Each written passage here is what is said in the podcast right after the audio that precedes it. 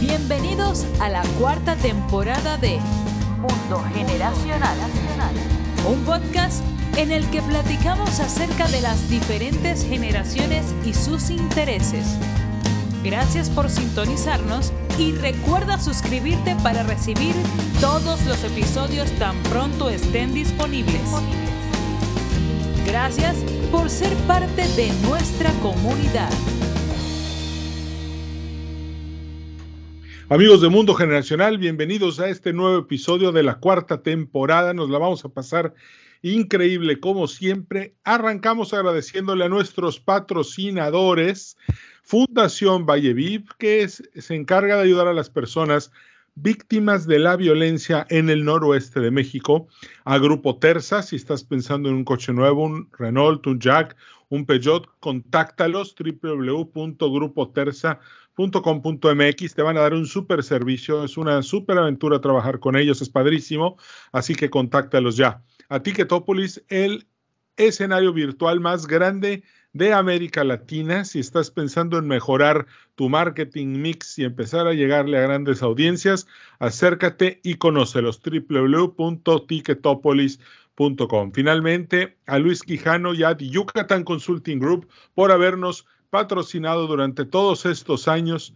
Eh, de hecho, son nuestro primer patrocinador y llevan ya trabajando con nosotros 20 años, así que muchísimas gracias. Yucatán Consulting Group, por si estás pensando acercarte a la península de Yucatán a hacer negocios, búscalos en su página web www.yucatanconsultinggroup.com. Bueno, amigos, hoy les quiero presumir que tenemos una invitada de super lujo. Ya hemos platicado varias veces por teléfono. Eh, es una eh, chava increíble, súper inteligente, unas ideas maravillosas. De verdad que platicar con ella es, es fenomenal. Se trata de Viri Ríos y hoy Viri nos va a platicar acerca de su libro que se llama No es normal. Es este es una observación eh, a la sociedad mexicana que creo que también tiene aplicación a muchas otras eh, comunidades y sociedades. Nos vamos a pasar increíble. Viri Ríos, bienvenida al podcast Mundo Generacional y de verdad me hace muy feliz que estés con nosotros. Muchas gracias por aceptar nuestra invitación para que participes hoy con nosotros. Al contrario, Edwin, me da muchísimo gusto estar contigo y con tu auditorio. Eh, escucho con frecuencia tus entrevistas, entonces estoy un poco nerviosa de estar aquí contigo, pero bueno, eh, esperemos que sea una gran conversación. Muchísimas gracias por la oportunidad. No, claro que sí, Estás en tu casa, de verdad, este aquí todos los, que escuchan Mundo Generacional son tomadores de decisiones y créeme que van a estar muy contentos de escuchar todo lo que nos vas a platicar. Y fíjate, Viri, aquí, aquí yo te quería preguntar algo. ¿Cómo nace la idea de No es normal? Y tengo entendido que tiene un subtítulo muy retador el libro, que publicaste en el 2021, ¿verdad? Así es, eh, menos de un año de haber salido, Edwin, te platico, te presumo que ya vamos en la tercera reimpresión. Está el libro, sí, sí, está eh, en fuego. Muchas gracias. Estamos súper contentos. No nos esperábamos la recepción eh, del libro. El subtítulo, bueno, el título principal es No es normal y el subtítulo es El juego oculto que alimenta la desigualdad y cómo cambiarlo. No es normal es un libro que camina a nuestros lectores, al mexicano promedio, al mexicano tomador de decisiones también, para entender a México de una manera distinta, para entenderlo de una manera en la que no nos habían contado antes, Edwin, porque cuando tú cuentas la historia de México, tú típicamente la cuentas desde el punto de vista de quién era presidente, de qué partido estaba en el poder, de las personas, pero no nos la habían contado de manera estructural.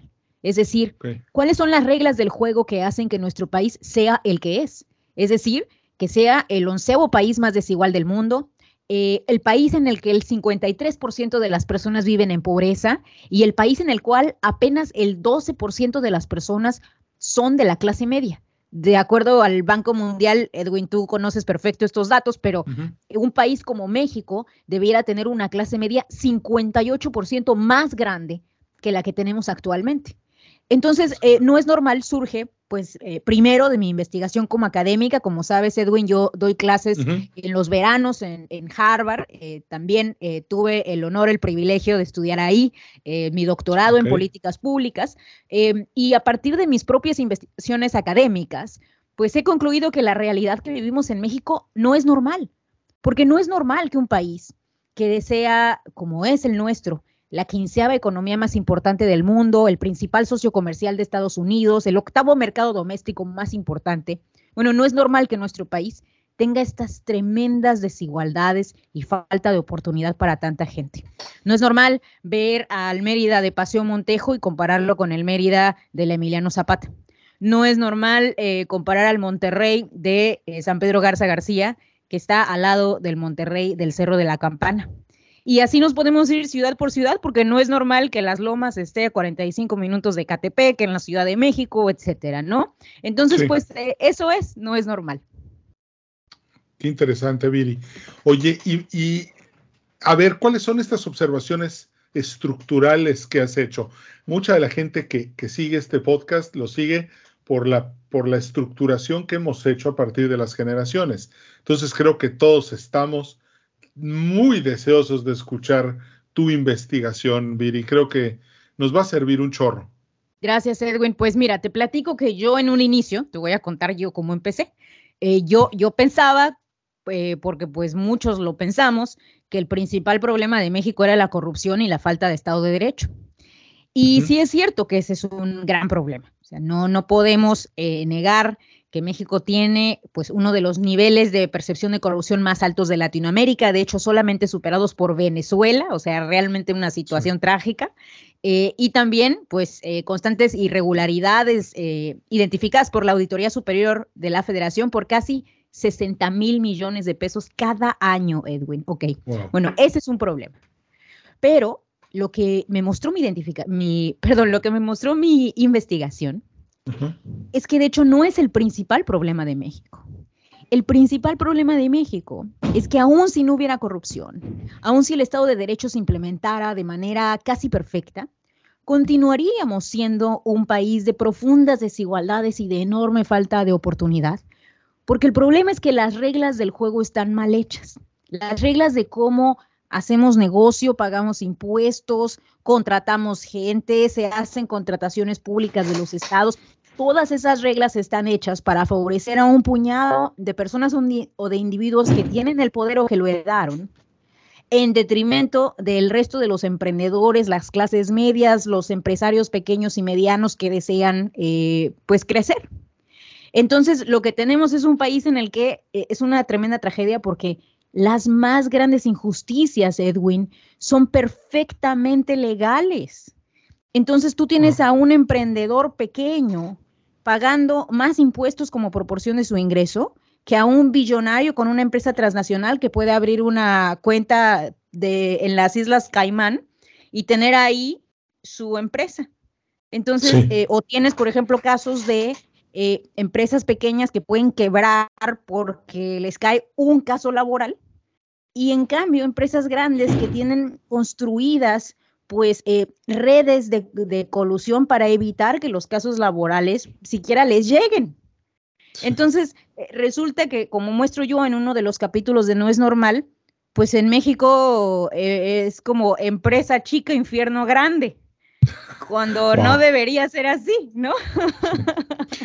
Viri, muchas de las personas que, que, nos escuchan son empresarios, medianos, pequeños, grandes, hay de todo, pero esto que acabas de decir, yo estoy seguro que ya tocó algunas fibras, porque muchos de los jóvenes que escuchan este podcast son pequeños empresarios que acaban apenas de lanzar sus, sus pequeños productos, arrancan casi sin recursos, lo cual considero una especie de tragedia porque no tienen dinero para invertir en abogados y en hacer sus registros de marcas y todo esto, y al final terminan pagándolo carísimo cuando alguien que sabe el tema les roba todo y luego les presenta una demanda, se meten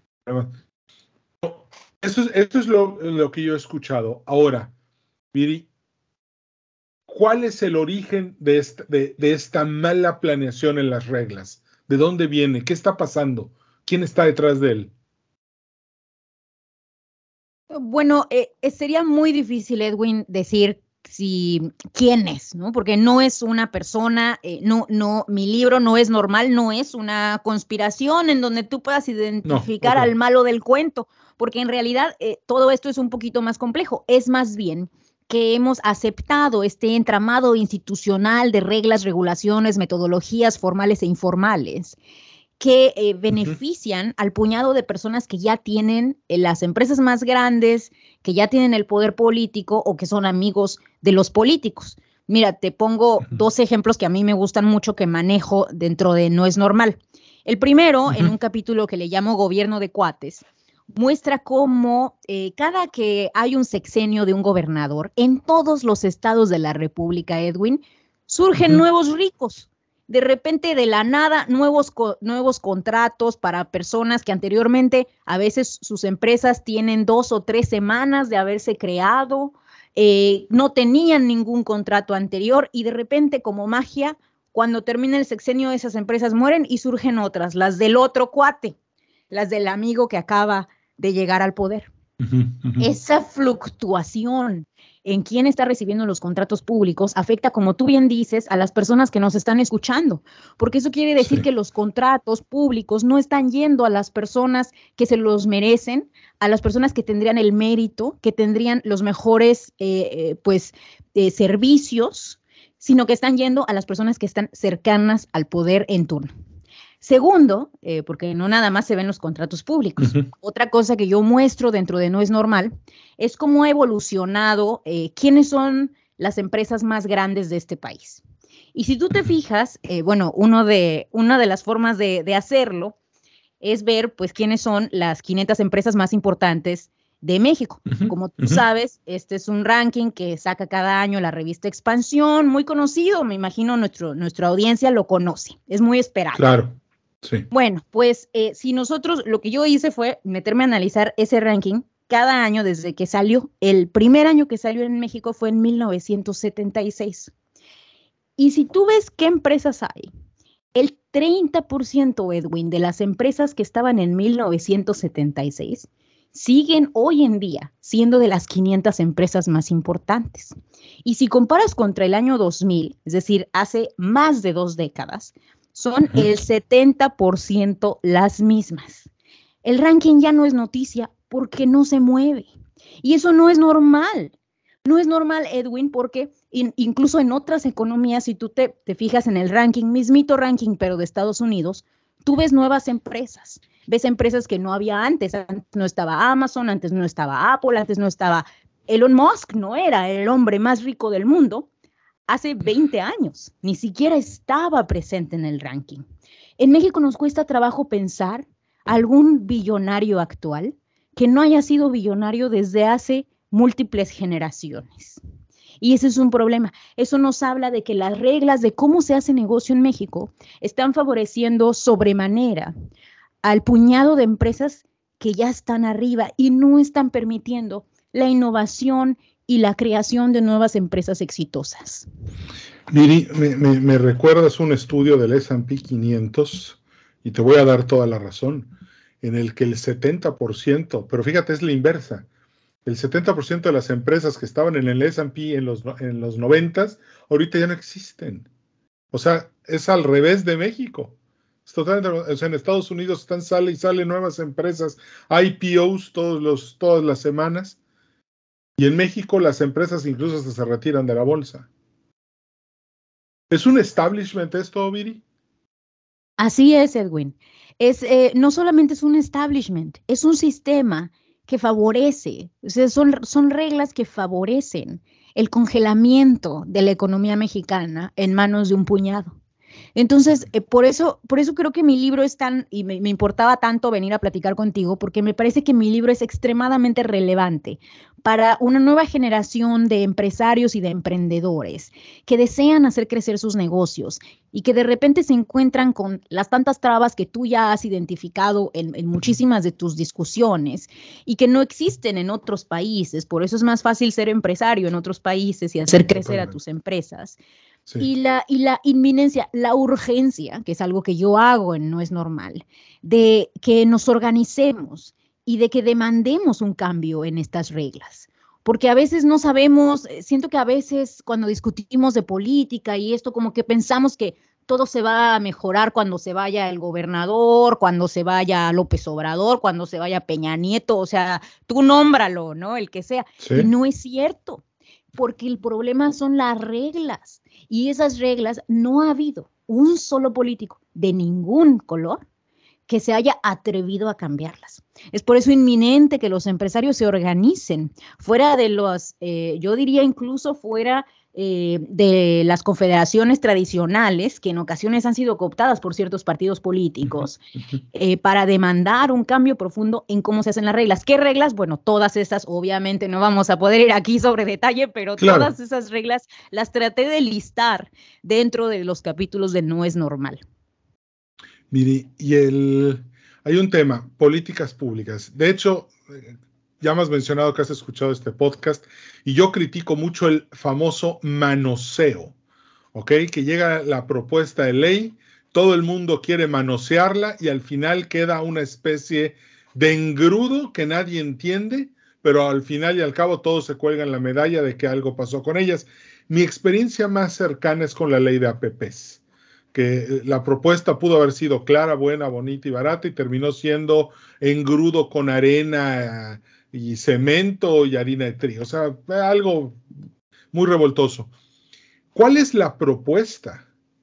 ¿Cómo podemos dar el primer paso para empezar a trabajar en estas reglas que, perjudican de verdad tanto a la, a la productividad mexicana y que nos tienen en este impas económico? Bueno, eh, me parece que son, son muchas, Edwin, pero me gustaría comenzar por abrir boca con una que me parece muy importante y que también te he escuchado a ti eh, mencionar, que es eh, la Ley Federal de Competencia. Y, cómo, y cómo en este país la Comisión Federal de Competencia, cuya misión supuestamente debería ser evitar la existencia de poder de mercado y de monopolios en México, en realidad pues ha hecho algunas cosas, pero ha hecho muy poco, porque en México la gran mayoría de los productos que se venden, por ejemplo, en la canasta básica, tienen sobreprecios debido a la presencia de poder de mercado. Eh, de hecho, eh, yo muestro en No es normal cómo la canasta básica es 8.4% más cara de lo que debiera ser por el simple hecho de que la venden empresas que tienen poder de mercado, poder oligopólico o incluso poder monopólico. Entonces, eh, pues obviamente ahí la regla que hay que cambiar es hay que empoderar a la Comisión Federal de Competencia que al día de hoy, la gran mayoría de los casos que abre, bueno, no la mayoría, el 40% Edwin de los casos que eh, llega, fíjate, de los que gana, el 40% de los casos que la COFE se gana, no, no, no termina de cobrar las multas, no puede terminar de cobrar las multas porque se le caen los casos en amparos. Entonces, ¿esto qué nos dice? Pues nos dice que la ley no está bien hecha porque no se están pudiendo armar los casos adecuados para lograr que quien tiene poder de mercado identificado pague las multas que le corresponde por haber creado sobreprecios, limitado la competencia y afectado a los emprendedores de su industria. Un ejemplo de muchos. Sí. Mira, eh, pertenezco a varios foros de emprendedores nacionales e internacionales. Y sabiamente un millennial hace poco, Kate me dijo, emprender en México es como jugar un videojuego en el modo extra ultra difícil, porque simplemente es aterrador.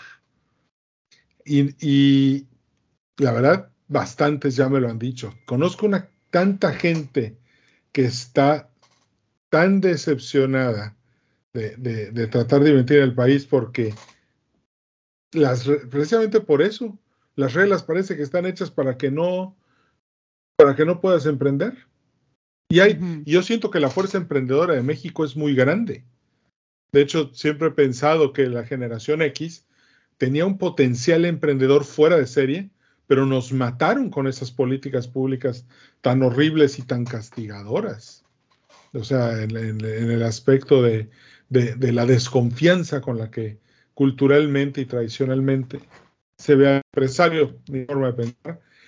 Pero, Viri, ahora, el, ahorita mencionaste que ya vas en la tercera reimpresión y eso me da muchísimo gusto, porque significa que hay mucha hambre. No, no, no, me da mucho gusto, Viri. Y, y qué bueno, significa que hay hambre de esto. ¿Qué hay que hacer? ¿Empezar a acercarse a los diputados para platicar con ellos? Yo estaría feliz.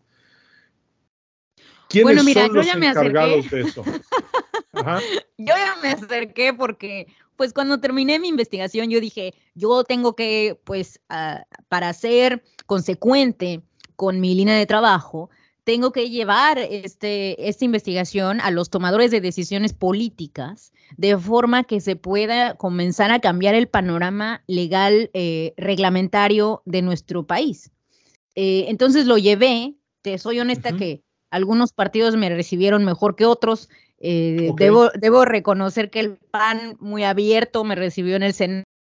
Eh, Morena menos le gusté porque no le gusta nada de que no sea dicho por López Obrador, ya ves cómo son, pero igual me, igual me escucharon eh, con mucha atención.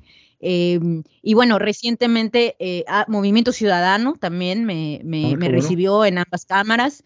Eh, y eh, recientemente acabo de recibir una invitación del PRI que ojalá se logre consolidar, porque para mí lo importante es hablar con todas las fuerzas políticas, porque como te mencionaba, esto no es un problema de un partido, ojalá el problema fuera pues el gobernador actual o el presidente actual, porque entonces te deshaces de él y se acaba el problema, pero no es así. Entonces, eh, pues yo he tratado de llevar y avanzar esta agenda con los tomadores de decisiones. Eh, en corto, Edwin, te confieso, todo mundo es muy buena onda, en corto todo mundo te dice que sí, pero pues la realidad es Son políticos. no vemos ningún cambio muy sistémico, ¿no? Y por el contrario, em, yo veo una incremental polarización en la discusión pública. Por eso te agradezco tanto, Edwin, que me, que me permitas estar aquí con tu audiencia, eh, porque me parece que es imperante que dejemos de hablar simplemente de políticos y empecemos a digerir y desmantelar y desenredar cuáles son esas reglas que impiden que nuestros emprendedores sean exitosos. Tú decías que eres de la generación X, yo, yo soy millennial, ¿no? Entonces, soy de la generación que, que te sigue pero no, para nosotros las cosas pues fueron iguales que para ustedes. Y, si seguimos así, para la que sigue, eh, pues va a ser igual. Entonces es la gran tragedia y lo que explica Esa es una que como tú dices, en la bolsa de valores nadie cambia, ¿no? Siempre sean las mismas empresas. y, peor, que se retiren. Todavía creo que eso es peor. Y, y en, círculos internacionales donde participo como panelista de foros de inversiones a nivel global, eh, México no genera nada de emoción para los inversionistas. Nada. Y eso me preocupa bastante. De hecho, soy el único mexicano en este foro. Este, he tratado dos o tres veces de venderles la idea, pero sinceramente prefieren poner su dinero en Ruanda, en Nigeria, en, otros países totalmente que, dices, pero son África, no, no, están, están mejor que México, porque tienen reglas muy claras y algo que, el inversionista se fija demasiado. Y creo que en México hay un problema grave, es que no, no se respeta la propiedad privada. O sea, te invaden, se meten a tu casa y no te pagan la renta.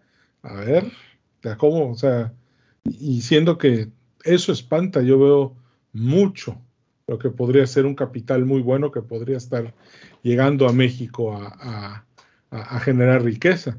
Pero volvemos a lo mismo, ¿de qué sirve que llegue? Digo, no sé, es pregunta, ¿de qué sirve que llegue toda esta inversión extranjera si las reglas no son claras? bueno, que es justo, Edwin, una de las cuestiones que también abordo dentro de No es normal, pero en la segunda sección, en donde hablo de cómo, eh, pues, eh, incluso la inversión extranjera directa que hemos recibido como parte del NAFTA o más recientemente el, el TEMEC, eh, pues no se ha traducido realmente en la generación de, suficientes buenos empleos o de una cadena de proveeduría local que, que, no, que, que, pues que realmente se integre con eh, las economías de alto valor, eh, como sería en este caso Estados Unidos. Si tú observas qué hicieron bien los tigres asiáticos, eh, estoy hablando como del crecimiento que tuvieron en los años 90, pues fue que no solamente atrajeron la inversión extranjera directa, sino que crearon las políticas públicas para que esa inversión se tradujera, uno, en inversión eh, también por parte de empresarios domésticos y dos, en una verdadera integración tanto de los trabajadores con buenos salarios como de las empresas que iban a ser proveedores de la inversión extranjera directa. En México eso no pasó. Entonces es como la inversión extranjera directa es como un meteorito que cae, pero que no se, que no se, que no se fusiona con el resto del ambiente, ¿no? Sino como que se queda ahí, se aprovechan, por supuesto, de los trabajadores que tienen bajos salarios y regresan los productos a venderse a Estados Unidos. Entonces no hay una integración. Nuestra inversión extranjera directa pues nada más viene, crea, crea trabajos de bajo valor y se va. Y a ver, ahorita mencionaste a, los tigres asiáticos y, creo que hay muchos ejemplos de éxito a nivel global. Con toda esta llegada del blockchain, de los instrumentos para ahorita ya mucha gente pues genera sus, sus, digamos que su propiedad intelectual en el blockchain y ya no recurre a abogados. Y todo esto que en realidad lo que la gente hace es escapar de estas reglas tan fuertes. ¿Qué significa para México y qué significa para no es normal esta nueva tecnología, esta nueva economía tecnológica? ¿Y cómo le podemos sacar provecho? Bueno, no es un tema, fíjate, que aborde, me parece que vamos a necesitar el no es normal 2, porque me faltó, ese tema, me faltó el, tema del cambio climático, pero, pero me parece que, y, otros temas, ¿no? Obviamente es muy amplia las reglas del juego, pero me parece que mm, conociendo yo en mi investigación, Edwin, la manera en la cual típicamente funcionan las cosas, lo que va a pasar muy probablemente es que va a ser un puñado de personas las que puedan beneficiarse de esta nueva tecnología y el resto va a quedar excluido.